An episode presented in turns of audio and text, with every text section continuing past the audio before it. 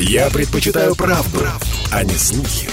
Поэтому я слушаю радио «Комсомольская правда». И тебе рекомендую.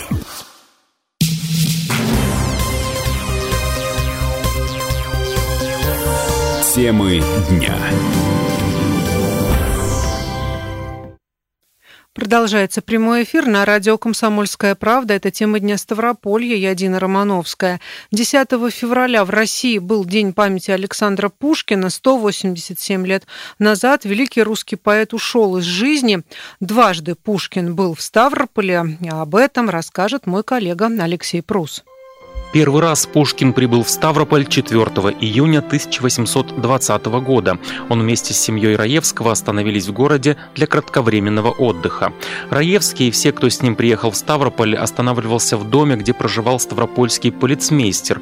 Дом сохранился в зоне крепостной горки на улице Ставропольской. Ему 208 лет, говорят постояльцы. До нашего времени дожили только забор и пилястры внутри здания. Подробности пребывания поэта в Ставрополе мы узнаем из записок знатока старины преподавателя истории местной Ольгинской гимназии Кувшинского, опубликованных к столетию со дня рождения Пушкина. Пушкин долго любовался видом окрестностей с горы, где сейчас кафедральный собор, спустился в Подгорную, добрался до местности, именуемой Флоринским переездом. Сопровождавший его солдат, когда оба спустились к Ташле, заметил, что тут опасно оставаться. Но Пушкин не обратил внимания на предостережение и немало пробыл в лесу, в котором тогда высились лесные гиганты. Воронцовской роще, тогда так назывался центральный парк нашего города, возле пруда с лебедями, Александр Пушкин признался в чувствах своей первой возлюбленной Машеньке. Он встал на одно колено, взял ее за руки и прошептал «Я хочу быть с тобой, выходи за меня замуж». Однако девушка пренебрежительно отмахнулась и сказала, что он некрасивый и небогатый. Это разбило сердце молодого поэта. Но именно поездка в Ставрополь побудила Александра Пушкина на написание самых романтических произведений. Вторая поездка Пушкина на Кавказ состоялась в 1829 году. Тогда поэт отправился вслед за русской армией, освобождавшей народы Закавказья от турок. Действующую армию его не зачислили, однако он решил поехать туда самостоятельно, набраться впечатлений и своими глазами увидеть сражение. К этому времени относится появление путевого журнала, который впоследствии будут издавать под названием «Путешествие в Арзрум» во время похода 1829 года. В нем Пушкин раскрыл себя уже как журналиста. Он описывал особенности армейского быта и сражений в очередной русско-турецкой войне. Он писал «В Ставрополе я увидел на краю неба облака, поразившие мне взоры ровно за 9 лет. Они были все те же, все на том же месте. Это снежные вершины Кавказской цепи.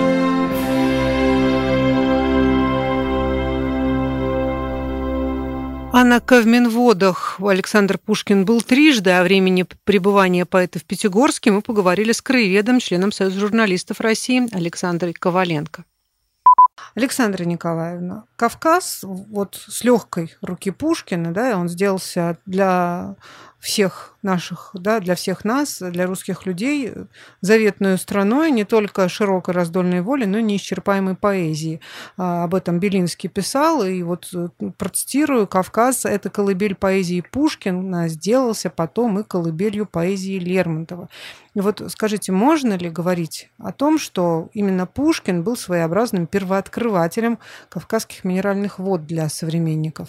Э, понятно уже из этой цитаты понятно, что и другие писатели отдали дань эм, любви и уважения к этому краю. Но действительно можно сказать, что Пушкин тоже был своеобразным первооткрывателем кавказских минеральных вод, потому что те первые произведения, которые он писал и посвящал Кавказу, и написанные здесь, на Кавказе, несомненно, они сразу становились э, очень популярны в России. И известно, да, что Пушкин на Кавминводы впервые попал в 1820 году, и вот тогда он был, э, судя по запискам да, литературоведов, историков, сильно болен. Э, если заниматься биографией Пушкина, то сразу же можно вспомнить, что когда Пушкина отправили в Екатеринослав, то молодой человек, э, который увидел, что вот речка уже освободилась тогда, нужно искупаться, и он пошел на реку,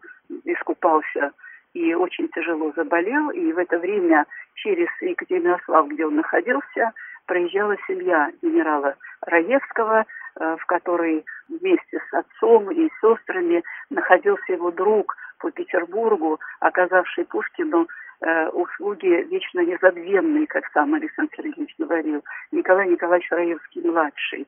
И вот именно с этой семьей, э, со своим другом, с его отцом, э, с его сестрами Пушкин отправился в путешествие на Кавказские минеральные воды, э, разрешил ему э, это путешествие совершить его начальник генерал Инзов. И действительно он был достаточно сильно болен, был простужен, у него была лихорадка, очевидно, высокая температура, но любовь, прекрасные отношения в семье, дружеские, э, любовь друг к другу, э, уважение друг к другу сделали свое дело. И Пушкин уже по дороге сюда, на Кавказские минеральные воды, выздоровел. И если, когда они приехали, генерал, все ванны, которые ему там назначали, принимал, э, пил воду, то, конечно же, молодежь довольно снисходительно к этому относилась, потому что э, был прекрасный благословенный край, новое все, неизвестное, не, необыкновенное, и э, вряд ли они специально, и Пушкин, и его друзья Раевские специально принимали какие-то ванны, там, пили воду, там, так, как положено.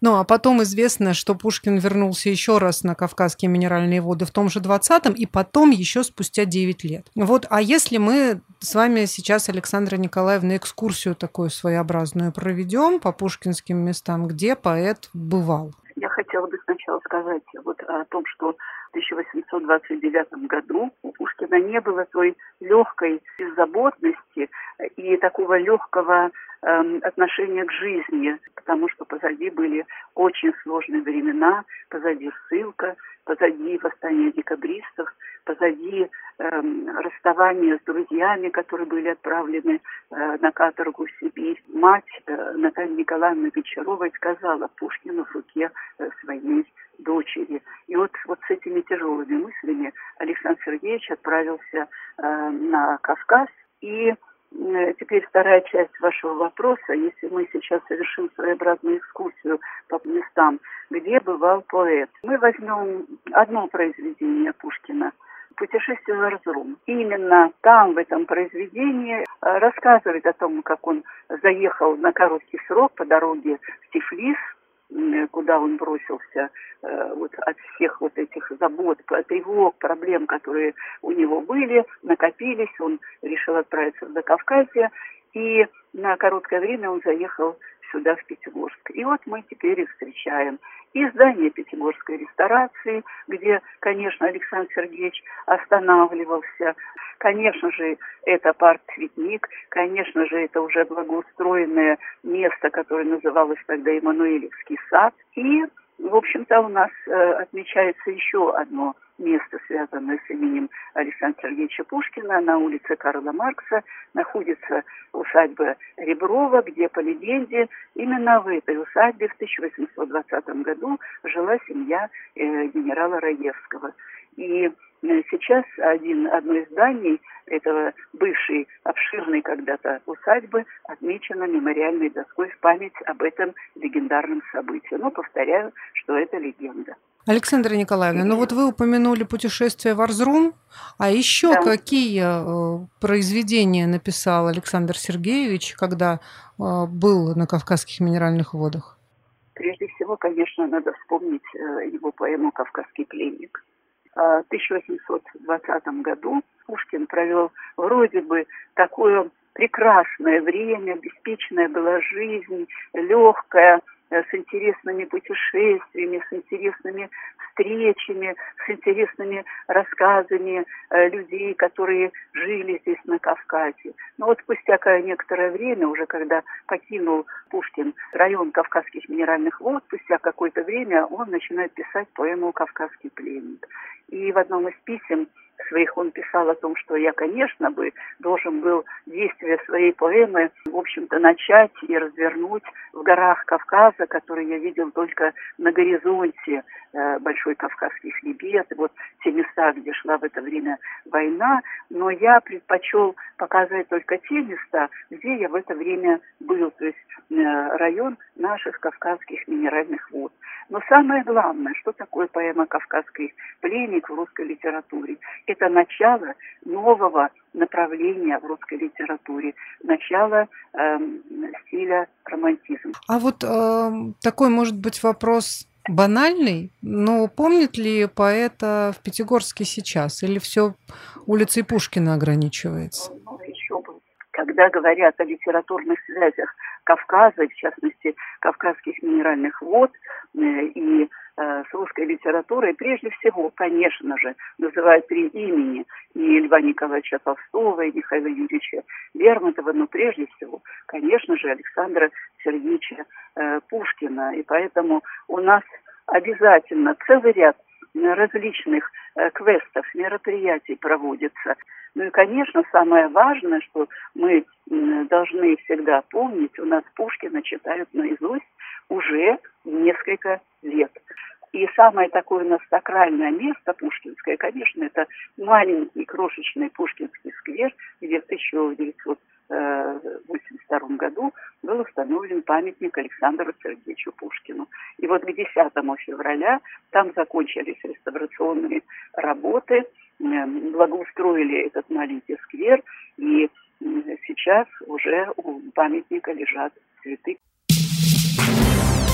Темы дня.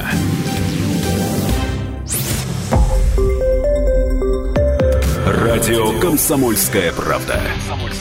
Более сотни городов вещания и многомиллионная аудитория.